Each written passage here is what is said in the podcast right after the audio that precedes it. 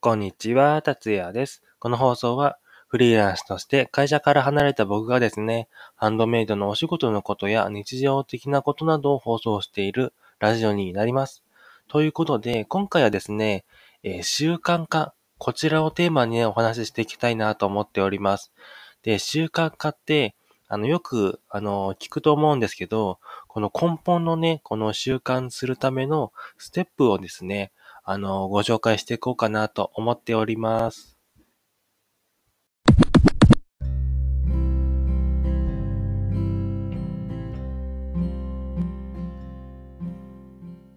はい、ということで、あの、こんにちは、達也です。えー、そい、そ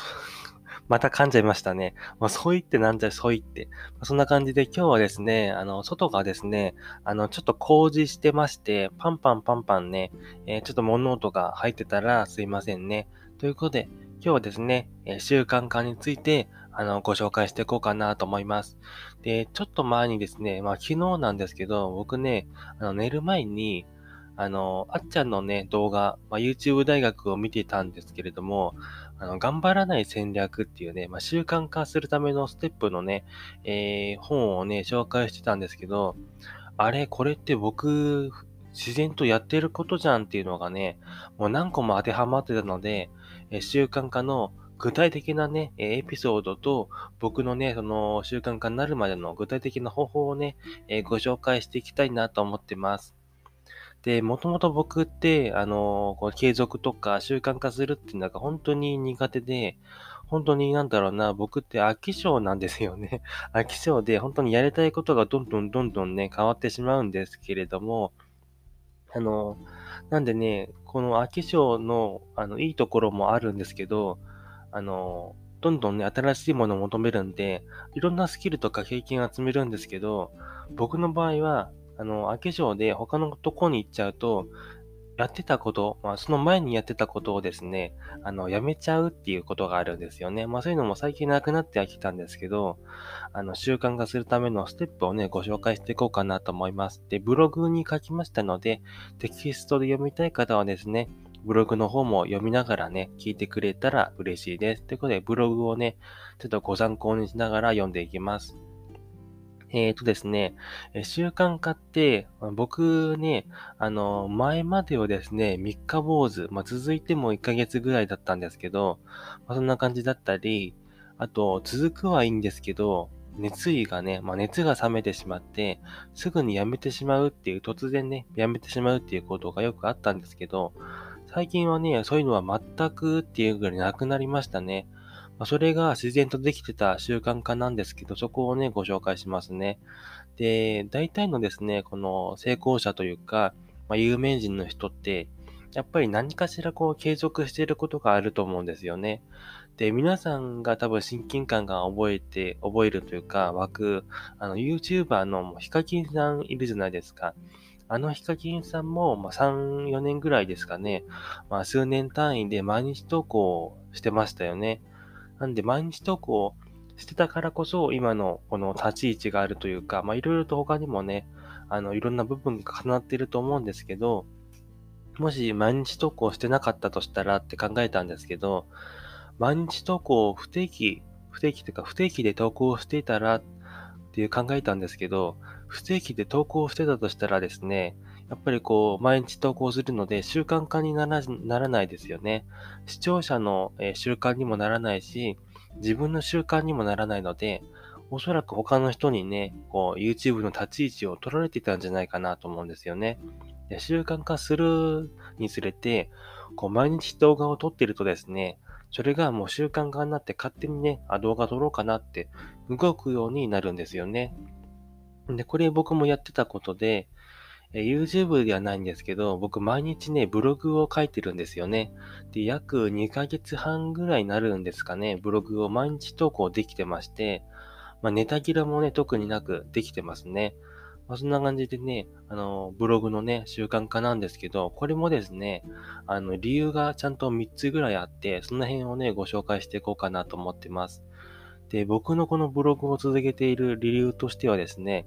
まあ、自分で強制してるわけではないんですよ。まあ、習慣なるその手順がありまして、まずですね、えー、習慣化にするためには3つのね、要素が大事かなと思ってまして、習慣化はですね、あの、時間と曜日とシチュエーションですね。これを決めると習慣化しやすいなと思ってまして、僕の場合のブログで言うと、えー、時間は朝の8時、曜日は毎日、シチュエーションはコーヒーを入れてからっていうね、シチュエーションがありますね。で、時間なんですけど、これはね、やっぱり決めた方がいいなと思ってまして、僕が朝毎日8時ぐらいですね、にやるんですけど、あの、それを過ぎちゃうと、あ過ぎるというか、まあ、その時間にやろうと思っちゃうんですよね。なんで8時ぐらいになったら、だいたいいつも7時半とか、まあ、あ8時じゃない9時ぐらいかな、にやるんですけど、え7時半までには僕起きて、それからね、えブログを書き出すんですけど、まあ、毎日やるっていう習慣になってますし、あとのシチュエーションのお話になるんですけれども、まあ、シチュエーションって何かっていうと、これをやったらこれをやってるっていうような行動のことをね、シチュエーションって僕呼んでるんですけど、例えば皆さんも、え朝ごはん、あの、朝ね、起きてご飯食べて、歯磨いて、朝支度をね、すると思う思うんですけど、それって自然とこうできてませんかね？で僕もね、あの、まあ、僕ご飯あんま食べないんで朝はね、えー、髭剃って歯磨いて、顔洗って、化粧水つけて、コーヒー入れて、で、ブログに行くんですよね。で、コーヒー入れたら、もうブログっていうイメージがね、あの、もう体と頭に刻み込まれていて、朝のコーヒーイコールブログっていう感じなんですよね。なんで、あの、歯磨きとかも自然とできていると思うし、そんな感じに何かをやった後にこれをやるっていう行動自体がね、シチュエーション自体が習慣化に刻み込まれているなっていう部分を結構、あの、思っていますね。で、僕が見たね、あっちゃんの動画でも、あの、あっちゃんはね、昔タバコを吸ってたらしいんですよ。タバコをする手順としては、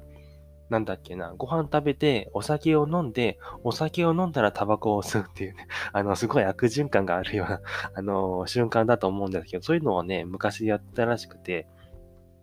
なんでお酒を飲んだらタバコ吸いたくなるらしいんですよ。まあ、今は違う、違いますけれども、まあ、そんな感じだったみたいなんですよね。で、僕もね、コーヒーを入れたらブログを書きたくなるっていうね、なんか不思議な感じなんですけど、これって本当に起こりうるなと思ってまして、多分それでね、僕2ヶ月半とか、もう今もね、毎日講師のブログをできてるんだなと思いますね。で、いつもね、ブログを書いてからラジオを撮っているので、まあ、こんな感じにどんどんどんとね、シチュエーションが決まっているのがね、本当に続いている秘訣かなと思います。で、こんな感じにね、あのー、やっているんですけど、まあ、習慣化といってもね、毎日するわけでもなく、あの、毎日しあのしないといけないわけではないんですよね。まあ、曜日を決めて、この日の、例えば水曜日にブログを書くって決めたら、え水曜日の朝にやるのか、え夜にやるのか、その辺はね、自分で決めてほしいんですけど、まあ、夜にやるとして、あのまあ、朝でいいか、朝にやるとして、まあ、ブログを朝、水曜日にやるって感じにね、まあ、8時ぐらいでいいか、8時ぐらいにするって決めたら、まあ、その日にやろうと思えばね、結構できたりするんですよね。まあ、だんだんとこう習慣化、反復練習っていうのがね、やっぱり大事で、反復してこの行動をすると、まあ、人って結構ね、習慣化にできるみたいなんですよね。で、これね、あのー、結構 NG 行為があって、まあ気持ちで行動するのはね、NG っていうことなんですよね。で、これがね、熱を冷めてしまう行為であって、あの、熱が冷めてしまうとね、突如にこうやめてしまったりするんで、気持ちで行動するのは極力やめた方がいいなっていう感じなんですよね。まあその気持ちで行動するのっていうのも、あの、すごいいい面がありまして、もう最初はね、フル稼働でフルエネルギーでね、行動するので、すごいね、成長速度が速いなと思うんですよね。